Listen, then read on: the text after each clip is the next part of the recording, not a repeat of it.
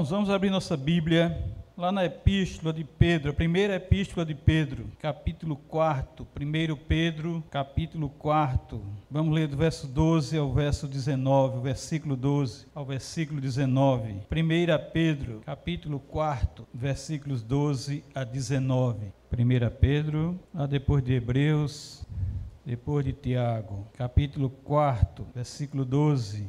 Amém? Diz a palavra de Deus assim, vamos acompanhar? Amados, não estranheis o fogo ardente que surge no meio de vós, destinado a provar-vos, como se alguma coisa extraordinária vos estivesse acontecendo. Pelo contrário, alegrai-vos na medida em que sois co-participante dos sofrimentos de Cristo, para que também, na revelação de sua glória, vos alegreis exultando. Se pelo amor de Cristo sois injuriados, bem-aventurados sois porque sobre vós repousa o Espírito da glória e de Deus. Não sofra, porém, nenhum de vós como assassino, ou ladrão, ou malfeitor, ou como quem se intromete em negócios de outrem. Mas, se sofrer como cristão, não se envergonhe disso. Antes, glorifique a Deus com esse nome porque a ocasião de começar o juízo pela casa de Deus é chegada. Ora, se primeiro vem por nós, qual será o fim daqueles que não obedecem ao Evangelho de Deus? E se é com dificuldade que o justo é salvo, onde vai comparecer o ímpio, sim, o pecador? Por isso, também os que sofrem segundo a vontade de Deus, encomendem a sua alma ao fiel Criador na prática do bem. Oremos, Senhor Deus. Pelo poder do teu Espírito, Senhor, faz-nos entender a tua verdade. Ser instruído pela tua palavra, Senhor. Pois nós queremos ser edificados por esta palavra, por essa sabedoria Queremos, ó Deus, ser crentes maduros na tua presença, Senhor. Crentes que sabem qual é a tua vontade e conhecem a tua revelação nas sagradas escrituras. Nós te agradecemos, ó Pai, pela ação do teu Santo Espírito, nos instruindo, iluminando a nossa mente, nos dando a sabedoria para entender tudo o que está na Bíblia. Por isso, desde já nós te agradecemos em nome de Jesus. Amém e amém. Irmãos, aqui no início, a gente vê que no início da, dessa epístola, nós vemos que Pedro está escrevendo para os forasteiros da dispersão, no ponto Galácia, Capadócia, Ásia e Bitínia. Ele diz: eleito segundo a presciência de Deus Pai, em santificação do Espírito. E aqui o apóstolo, falando sobre o glorioso privilégio de sofrer por Cristo, ele exorta aqueles irmãos a não estranharem um fogo ardente entre eles, que vem para prová-los, para como se algo estranho, como se algo diferente, como se algo que eles não entendessem estava, estivesse acontecendo ali naquele momento. Eles deveriam alegrar-se, ter alegria no coração por participar das aflições de Cristo, assim como devem se alegrar, exultar e jubilar na revelação da glória da segunda vinda de Jesus Cristo. Pedro diz que eles são felizes quando insultados por causa do nome de Cristo. E deveriam ser, sim, felizes, pois o Espírito da glória, o Espírito de Deus, repousa sobre esses que são insultados, sobre esses que, por causa do nome de Cristo Jesus, recebem afrontas. Então Pedro almeja aqui que eles não sofram como assassinos, não sofram como ladrão, não sofram como malfeitor ou alguém que se mete na vida do outro, alguém que vive de fofoca, que não seja esse o motivo do sofrimento, mas que glorifiquem a Deus por sofrer exatamente como seguidores de Cristo, como cristãos, e nunca se envergonhar disso, nunca ter vergonha desse sofrimento. Ele diz: Pedro afirma dizendo: já é tempo de começar o juízo de Deus. E esse juízo vai começar pela sua própria casa. Vocês vão sofrer. Se o juízo começa pela casa de Deus, que fim terá quem não conhece o evangelho do Senhor? Que fim terá quem não é crente, que não crê em Cristo Jesus? Se o justo é salvo com dificuldade, se o justo é salvo com luta, com sofrimento, se o justo é salvo com provação, que será então do ímpio? Que será então do pecador? Quem sofre, aquele que sofre pela vontade de Deus, ele diz: entregue, encomende sua alma ao Criador fiel e pratique o bem. Irmão, Simon Kissinger, se é assim que se, se, se pronuncia, ele, quer, ele comentando sobre esses versículos, no versículo 2 que diz assim: Amados, não estranheis o fogo ardente que surge no meio de vós, destinado a provar-vos como se alguma coisa extraordinária vos estivesse acontecendo. Nós temos vivido, irmãos, alguma coisa extraordinária nesses nossos dias. E desde fevereiro para cá, para nós, para muitos de nós, isso é extraordinário. Isso é uma coisa inédita. Nunca tínhamos passado por algo desse tamanho, por algo tão grave assim. Então, ele diz: olha, destinado para provar-vos. Tudo isso é sim para a nossa aprovação. Ao longo do século, os membros da nação judaica acostumaram-se com a perseguição. Eles sabiam que era perseguição e nós vemos, quando lemos Atos, nós vemos como começou na igreja primitiva a perseguição. No decorrer do século I, os judeus que haviam posto sua fé em Jesus chegaram a suportar, irmãos, os tormentos infligidos sobre eles por causa dos seus próprios compatriotas, infligidos sobre eles por seus próprios compatriotas, os próprios judeus perseguindo os judeus. Mas os cristãos gentios não haviam sido perseguidos ainda. Para eles, a perseguição por causa do nome de Cristo era uma provação. Assim, Pedro dirige-lhes uma palavra de encorajamento: não estranheis. Não estranhemos, irmãos. Não podemos estranhar. Pedro diz que os cristãos não devem se surpreender quando forem perseguidos. Jesus nos adverte de que o mundo incrédulo odeia seus seguidores, por isso os persegue. Lá em João 15, verso 18 e 19, Jesus disse: Se o mundo vos odeia, sabei que primeiro do que a vós outros me odiou a mim. Se vós fosseis do mundo, o mundo amaria o que era seu. Como todavia não sois do mundo, pelo contrário, dele vos escolhi, por isso o mundo vos odeia. É interessante que eu já vi muitos comentaristas, muitos pregadores, inclusive, falar exatamente isso. O mundo está lhe odiando, você está incomodando o mundo, sua vida está incomodando o mundo, se não tiver, tem alguma coisa errada o fogo ardente que surge no meio de vós, diz Pedro. Muitas traduções trazem as palavras prova de fogo, provação ou teste. Esse texto vem da palavra grega que se refere ao processo de queimar. Pedro indica com a expressão termo fogo ardente a prova, deseja transmitir aos seus leitores uma conotação figurativa aqui. Ele não está muito interessado em relatar o tempo, circunstância e acontecimento relativos à provação dolorosa, mas em enfatizar o propósito desta provação, o propósito dessa perseguição, o propósito desse fogo ardente no meio do povo, o propósito de tudo isso que tem acontecido no meio da igreja, no seio da igreja por todo o mundo. Fazendo uma alusão ao fogo do ourives, Pedro deixa transparecer que assim como o ouro é purificado, veja isso, purificado pelo fogo, assim também a fé testada através do sofrimento. E nós temos sido testados, irmãos, por meio de muitas coisas que nós temos passado e muitos ainda estamos passando. Deus quer testar a autenticidade da nossa fé.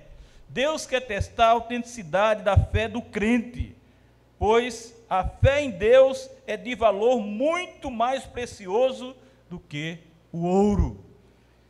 Se o ouro é purificado pelo fogo, nossa fé é muito mais importante. E um fogo também vem sobre nós para nos purificar.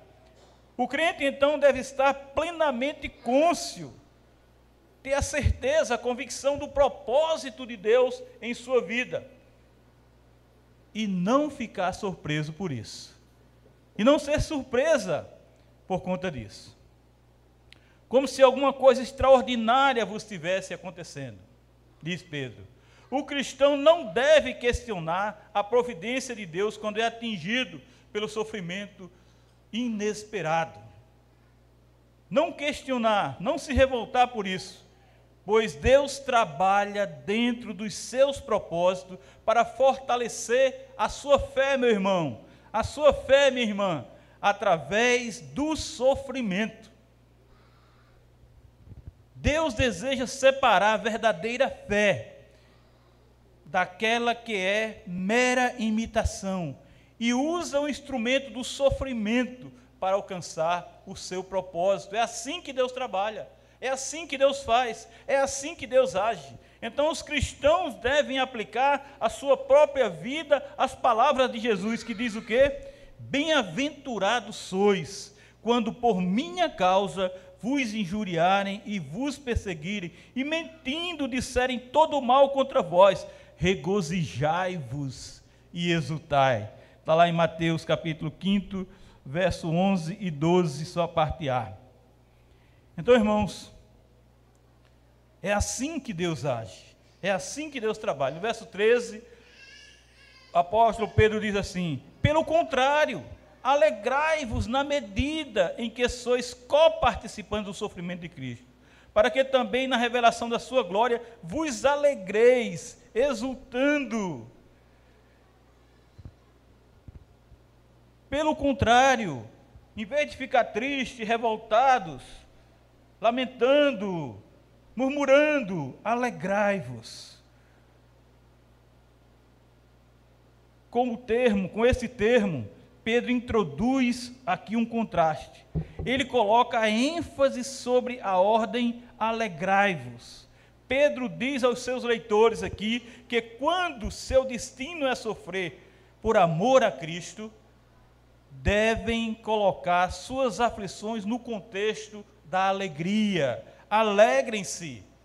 Está com problema, está com dificuldade, a perseguição está vindo, os problemas estão vindo. Alegre-se, porque vocês são bem-aventurados. Na medida em que sois coparticipantes do sofrimento de Cristo, alegrem-se por sofrer assim. Que privilégio, irmãos, que honra é para o cristão participar do sofrimento de Cristo. Por isso que os apóstolos se alegravam, por isso que os apóstolos saíam jubilosos, por isso que eles saíam com felicidade quando sofriam, quando eram perseguidos, quando eram agredidos, quando eram presos. Por quê? Pelo privilégio de coparticipar dos sofrimentos de Cristo. E esse privilégio nós temos, irmãos, quando nós ensinamos a palavra de Deus. Esse privilégio nós temos quando pregamos o Evangelho, quando testemunhamos sobre Jesus e quando encontramos aflições, quando vem sobre nós aflições por amor a Ele. É assim que nós estamos participando dos seus sofrimentos, porque não é fácil testemunhar, porque não é fácil viver como cristão porque não é sombra e água fresca. Viver plenamente uma vida de crente. Então, por causa do seu relacionamento com Cristo, eles se alegravam, deviam se alegrar, deviam exultar, porque mesmo em sofrimento, eles eram bem-aventurados. eles eram felizes por isso.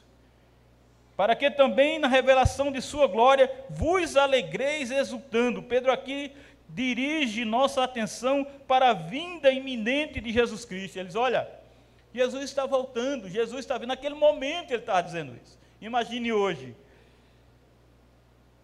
Jesus está voltando, Jesus está vindo, então sejam felizes, porque vocês vão ser recebidos pelo rei. Pelo rei. Juntos eles participam da glória de Cristo. Juntos eles estão ali glorificando o Senhor. E ao contemplar a glória que irão herdar de Cristo, não podem conter-se e exultam ali, jubilam e transbordam com gritos de regozijo. A gente tem a imagem, irmãos, é com a imagem de que Jesus vindo, Jesus chegando, Jesus vindo buscar a igreja, Jesus vindo para levar os seus, o povo vendo aquilo, os crentes vendo aquilo e com a certeza que vão com ele, né? Ali exultando, jubilando, transbordando, gritando de alegria, gritando com regozijo, porque tudo verdadeiramente está consumado e agora vamos viver eternamente com Ele. Então Pedro traz essa ideia, Pedro demonstra essa imagem para que a, aquele povo pense nisso, aquele povo se agarre a isso, abrace essa verdade, abrace esse futuro que para eles está muito próximo. Se já passou quase dois mil anos, para eles era logo, ia acontecer já. Aí no versículo 14, Pedro diz: Se pelo nome de Cristo sois injuriados, bem-aventurados sois, porque sobre vós repousa o Espírito de glória e o Espírito de Deus. Veja como Pedro vai trabalhando e Pedro vai enriquecendo cada vez mais essa verdade. Parece que ele está fazendo a mesma coisa, mas ele está simplesmente acrescentando mais informação, instrução, para que aquele povo seja alegre, seja feliz, mesmo naquele momento em que ele estava passando. Pedro agora descreve em sequência de frases condicionais. Ele usa a partícula se para indicar que está descrevendo uma realidade. Se pelo nome de Cristo, não é pelo nome de qualquer um. Se pelo nome de Cristo. Então, com a oração se, sois, injuriados, sois injuriados ele aponta para insultos verdadeiros aos quais os cristãos devem se submeter. Vocês vão ser injuriados. Vai ter injúria sobre vocês, sim. Né? Não são vítimas de abuso físico, mas de abuso verbal dos descrentes. Vocês podem até não, não ser apedrejados, vocês podem até não levar lapadas, mas vão falar mal de vocês, vão injuriar vocês. Porque então os cristãos são injuriados? Simplesmente não por causa do nosso nome, mas por causa do nome de Jesus. É por ele, é por causa dele. E esse é um tema comum no Novo Testamento. É que os cristãos devem suportar os insultos verbais por causa de Jesus Cristo. Porque será sempre uma realidade, irmãos. Vai ser sempre uma realidade. O conceito nome de Cristo, isso aqui está incluindo um ministério. Quando ele está falando aqui o nome de Cristo, ele está dizendo esse, por causa desse ministério, por causa do nome de Jesus, porque por você ter assumido esse testemunho, por você levar esta verdade. Aí ele diz: inclui o ministério de pregação, de ensino, de batismo, de oração e cura. Quando nós oramos para curar alguém, nós oramos em nome de quem? Em meu nome, que você fique curado. Não, é em nome de Jesus. É em nome de Jesus. Eu lembro de uma live de, do pastor Jeremias, e ele perguntando a um grande pastor, se não me engano foi o pastor da igreja de Pinheiros, São Paulo, ele perguntando como era o, o testemunho dele sobre tirar espíritos, né? pessoas que estavam endemoniadas. E ele perguntou: como era isso? Como era que você orava? O que era que você dizia? Quais eram as suas palavras? Não tem novidade, ele dizia, não, não tem, é o nome de Jesus, não, meu nome não tinha poder para aquilo, era o nome de Jesus. A gente ora ali no nome de Jesus. E é por isso, é por esse nome que nós somos perseguidos. Mas então, irmãos, duas vezes nessa epístola, Pedro escreve abençoados ou bem-aventurados, num contexto de sofrimento, que é estranho para nós. Era estranho para eles também. Como era que Pedro vem dizer um negócio desse para nós? Nós estamos sendo perseguidos, nós estamos sofrendo, nós estamos passando por afrontas. Mas Pedro estava prevenindo eles. Fiquem calmos, fiquem tranquilos não vão se desesperar, pelo contrário, se alegrem, porque vocês estão passando tudo por isso por causa do nome de Jesus. E em seu Sermão do Monte, Jesus explica o termo bem-aventurado com essas palavras, né? no final ele diz: regozijai-vos e exultai, porque é grande o vosso galardão nos céus. Vocês estão passando por tudo isso, mas se alegrem, porque aqui vocês estão sofrendo, aqui está difícil, aqui a aflição está grande, a angústia está grande, talvez até a depressão. Mas, o que é que ele diz? É grande o vosso galardão nos céus. E aqui não é o fim. Vocês não vão ficar aqui. Tem algo mais, tem algo, tem a verdadeira vida. E aqui, irmãos, no, na última parte desse versículo 14, está aqui uma citação de Isaías, lá em Isaías 11, versículo 2, quando ele diz assim: Repousará sobre ele o Espírito do Senhor, o Espírito de sabedoria e de entendimento, o Espírito de conselho e de fortaleza, o Espírito de conhecimento e de temor do Senhor. Esse habita no crente perseverante, esse habita no crente que obedece. Alguns comentaristas deduzem que Pedro está implicitamente referindo-se aqui à, à Trindade, falando do Espírito do Pai, o Espírito do Filho e o Espírito Santo de Deus. A frase Espírito de glória aponta para Cristo. Assim, tanto o Espírito de Cristo quanto o Espírito de Deus repousam sobre aquele que é genuinamente cristão. E o cristão que sofre sabe que o Espírito glorioso Cristo e do soberano Deus repousa sobre ele. Irmãos, como nós temos a oportunidade esses dias, esses meses, de ver a ação do Espírito Santo na nossa vida. Como nós tivemos essa oportunidade de ver o agir do Espírito Santo em nós. E o que tem se dito hoje, irmãos, eu vejo muitos pastores, eu tenho assistido muitas lives muitas coisas, e o que se diz hoje é que essa manifestação do Espírito Santo em nossa vida nos vai levar plenamente a viver, a testemunhar o fruto do Espírito. Aquilo que está lá nomeado, no fruto do Espírito, amor, paz, longanimidade, benignidade, é isso, é essa transformação verdadeira foi para isso que Jesus disse que ia, ia mandar o seu Espírito Santo, para ele vir nos transformar, para ele vir nos mostrar a verdade de Deus, para essa verdade, o poder dessa verdade nos transformar, nos mudar, nos santificar. Nós temos nossa responsabilidade de fugir do pecado, de não ir em busca do pecado, de não querer aceitar a ação do nosso próprio eu de pecar mas o Espírito nos ajuda, o Espírito trabalha em nossa santificação. Para quê? Para que nós nos aproximemos cada vez mais do Senhor. E é nos aproximando, nos aproximando cada vez do Senhor que nós vemos quanto precisamos, quanto nós precisamos sim da ação poderosa desse Espírito sobre nós, na nossa vida.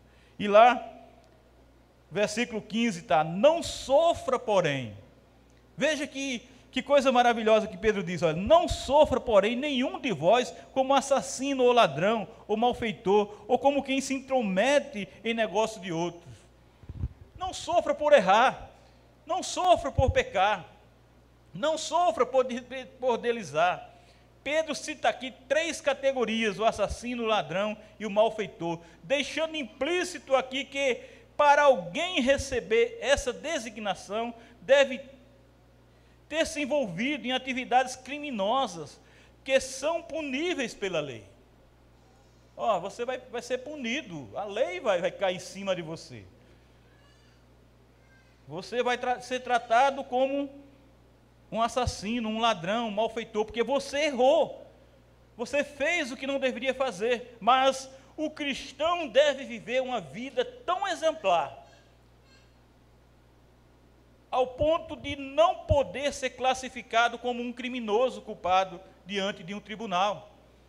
Nós não podemos, porque nós sabemos qual é o verdadeiro caminho agora.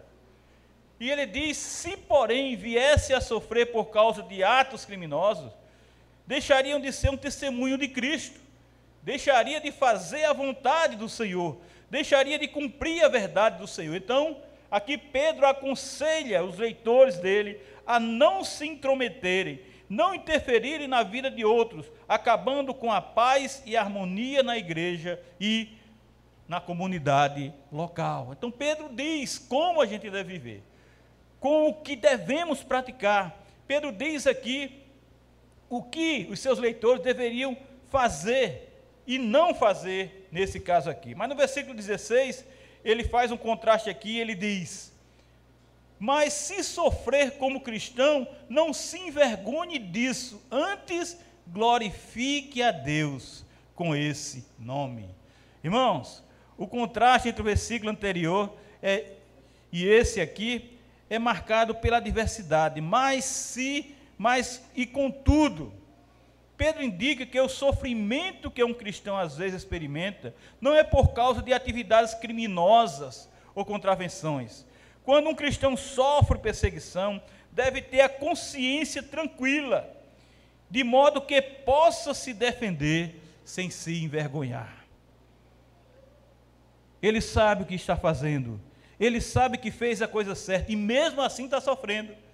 Ele sabe que tinha agido de acordo com a palavra de Deus, mas mesmo assim está sofrendo. E por isso ele não deve se envergonhar, mas glorificar o nome do Senhor. Deve exaltar o nome do Senhor, porque ele está sofrendo por causa desse nome, porque ele é um cristão, porque ele é seguidor de Cristo. E o nome cristão aparece três vezes no Novo Testamento. Durante os primeiros anos da quinta década, os cristãos foram chamados de cristão pela primeira vez ali em Antioquia, Antioquia como está lá em Atos 11, 26. Eram conhecidos como seguidores de Cristo, e como o verbo chamados indica, eles eram chamados cristãos. E isso indica que o nome cristão não teve origem entre os crentes, mas entre a população não convertida de Antioquia. Eles foram reconhecidos pelos não cristãos como cristãos.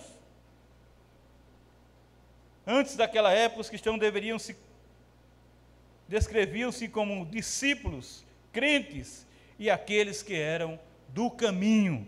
Mas a partir daquele momento começou a chamá-los de crente então Pedro exorta os leitores dele ali a sofrerem como cristãos. Vocês são cristãos. E lhes diz para não se envergonharem do nome pelo qual são chamados. Orgulhem-se. Tenham prazer nesse nome, porque vocês são agora seguidores de Cristo. Antes vocês nem sabiam quem era Jesus. Antes vocês não conheciam quem era Jesus. Por isso ele diz: não se envergonhem disso. Não tenham vergonha de ser chamado cristão, pois, como sabe o pastor, Pedro conhece o coração do ser humano. Por isso, exorta os seus leitores ali a ter essa consciência. Quando um crente, irmãos, enfrenta o escárnio e desprezo por sua fé, a vergonha, às vezes e muitas vezes, o impede de testemunhar de Cristo Jesus. Muitas vezes calamos, muitas vezes nos desviamos, muitas vezes saímos do ambiente, muitas vezes não queremos nos apresentar, muitas vezes nos tornamos agentes secretos. Por isso, Pedro instrui os leitores a superarem a vergonha, o acanhamento e a timidez e se apresentarem verdadeiramente como cristãos, aqueles que conhecem a Cristo e aqueles que testemunham com fé sobre Cristo Jesus. Versículo 17 ele diz: Porque a ocasião de começar o juízo pela casa de Deus é chegada. Ora, se primeiro vem por nós, pela casa de Deus, qual será o fim daqueles que não obedecem o Evangelho de Deus? Pedro, aqui, irmãos, repete o ensinamento das Escrituras quanto ao julgamento de Deus sobre o seu povo, sobre o mundo. Os profetas Jeremias, Ezequiel e Amós transmitem a mensagem a Israel, o povo escolhido de Deus, mas que pecou contra ele, e diz que não serão impunes. O povo de Israel recusou-se a ouvir a Deus, quando ele lhes falou através dos profetas. E os profetas falaram a verdade, mas eles não quiseram dar importância, crer que era Deus falando. Então o tempo do julgamento acabou, chegando quando Deus puniu com severidade a casa de Israel e a casa de Judá. E assim Deus fez, e assim Deus faz. Os destinatários da epístola de Pedro, pelo contrário, sendo também eleitos de Deus, suportam o sofrimento e suportam por amor a Cristo. Suportam porque sabem que servem àquele que os libertou de toda condenação eterna. Pedro escreve: Porque a ocasião de começar o juízo pela casa de Deus é chegada. O julgamento começa na família de Deus. Ou seja, o julgamento tem seu ponto de partida na casa de Deus e então prossegue com aqueles que não são membros de sua família. Os leitores que sofrem insultos, os leitores de Pedro que sofrem insultos, escárnios e ridicularização por causa de Cristo, são raça eleita, são sacerdócio real, são nação santa, como está lá no capítulo 2 e 9. Por isso, seguem firme. Por isso, seguem com convicção. Mas em seguida, Pedro usa a palavra juízo e não castigo para falar sobre o povo. E Cristo Jesus suportou a ira de Deus, sofreu o castigo no lugar do povo de Deus, e assim os libertou da maldição de Deus. Ou seja, Deus jamais castigará o seu povo eleito, pois Cristo já sofreu em seu lugar. Por isso, nunca diga que está sendo castigado. Nós sempre somos provados. Nós temos sido provados. A nossa fé tem sido provada. Porque Cristo já sofreu todo o castigo por nós. Deus possibilitou que o justo escapasse da condenação através da remissão dos pecados em Cristo Jesus. Ele traz os justos para perto de Jesus em meio às adversidades. E nós temos visto isso. E por meio de Cristo leva-os a um relacionamento de perdão e restauração com Ele. Porém, o povo que se recusa a obedecer ao Evangelho encara a condenação divina por sua incredulidade. O incrédulo encara a condenação divina. O julgamento de Deus sobre os descrentes resulta na sua exclusão, na sua santa, da sua santa e majestosa presença. Esta exclusão, irmãos, é um julgamento de Deus sobre os descrentes. Ele não ter, não conseguir estar na presença de Deus, na presença do Senhor majestoso, na presença santa. É isso que é importante na nossa vida o julgamento de Deus. Então, Pedro diz que começa por sua casa, primeiro para a sua família e depois para aqueles que não obedecem ao Evangelho. Pedro deixa claro isso. Pedro mostra que Deus está trabalhando de maneira geral, primeiro no seu povo, depois nos descrentes. E quando o dia do julgamento chegar, Deus, mais do que depressa, testemunhará contra os perversos, contra os iníquos. Vindo o julgamento de Deus sobre os justos e os injustos, Pedro faz a segunda pergunta, a seguinte pergunta retórica: Ora, se primeiro vem por nós, que somos família de Deus, qual será o fim daqueles que não obedecem ao Evangelho de Deus? Se nós que seguimos a Cristo, se nós que somos cristãos, recebemos primeiro o julgamento, como será para aqueles que não obedecem? Então, no versículo 18, Pedro diz: E se é com dificuldade que o justo é salvo, onde vai comparecer o ímpio? Sim, onde vai comparecer o pecador? Pedro aqui reforça seu ensinamento ao citar passagens do Antigo Testamento. Se o justo é punido na terra, quanto mais o perverso e o pecador. Se o justo passa as consequências do seu pecado, se o cristão passa as consequências daquilo que ele praticou, imagine aquele que não é cristão. Pedro usa essa declaração para indicar a dificuldade que os cristãos têm de obter a salvação, pois ele sabe que Jesus disse: Porque estreita é a porta e apertado o caminho que conduz para a vida, e são poucos os que acertam com ela. Mateus 7,14. Lá em Atos 14, 22, Paulo encoraja os cristãos da Ásia Menor com as seguintes palavras: através de muitas tribulações, nos importa entrar no reino de Deus. Não é fácil, não é por brincadeira, não é simplesmente querer, mas com essa dificuldade. E para terminar, irmãos, O que será feito então do ímpio e do pecador? Eis um ditado que Jesus, de Jesus, que é paralelo a esse versículo. Lá em Lucas 23, 31 diz: Porque se em lenho verde fazem isso, que será do lenho seco? Se lenho verde pega fogo e se torna cinza, imagine o lenho seco. Então, no versículo 29, Pedro diz: Por isso também, os que sofrem segundo a vontade de Deus, encomendem sua alma ao fiel Criador na prática do bem. Muitas vezes nós vemos as pessoas chamarem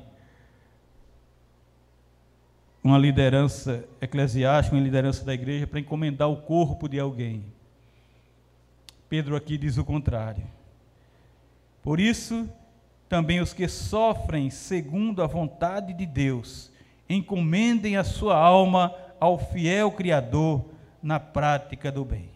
Irmãos, esta epístola, eh, Pedro escreveu não para descrentes, ele escreveu para o povo de Deus, e especialmente ele escreveu para aqueles que estão passando por sofrimento, passando por dificuldades.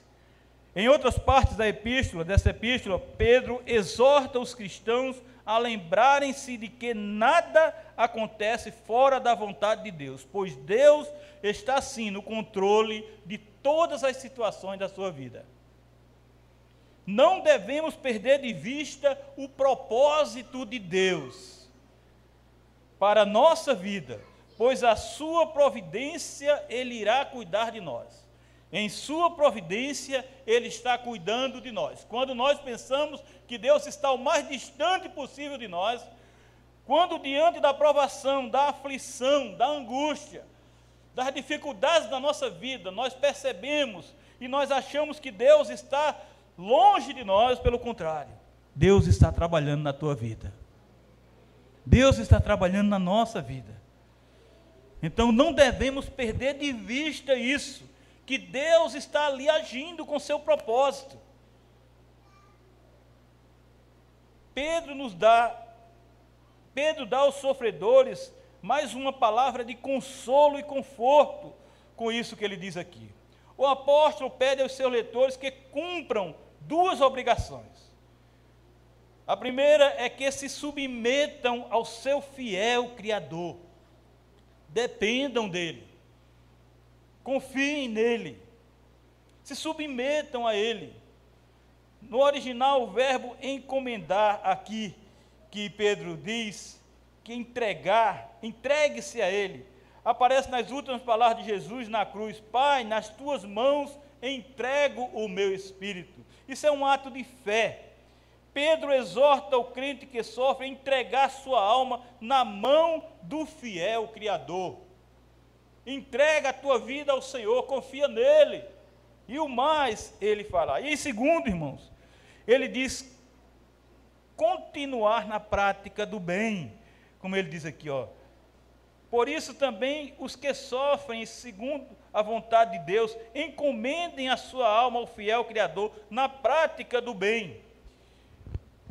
Então, essa demonstração aparece com frequência nessa epístola de Pedro. Lá em 1 Pedro, capítulo 2, os versículos 15 e 20 está escrito assim: Porque assim é a vontade de Deus, que pela prática do bem façais emudecer a ignorância dos insensatos. Não precisa responder, não precisa gritar, não precisa alterar a voz, não precisa dar resposta áspera, dura. Pela prática do bem, você vai fazer emudecer a ignorância dos insensatos.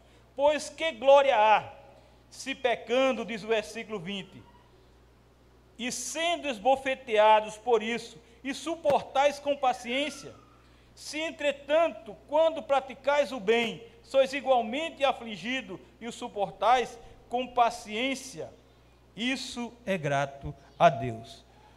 Quando praticais o bem, sois igualmente afligidos e suportais isso com, a, com paciência, se alegre, porque isto é agradável a Deus. Então, irmãos, Pedro deixa implícito que o cristão que se compromete verbalmente com o Deus fiel deve mostrar esse compromisso por meio de atos de amor, atos de misericórdia para com o seu próximo.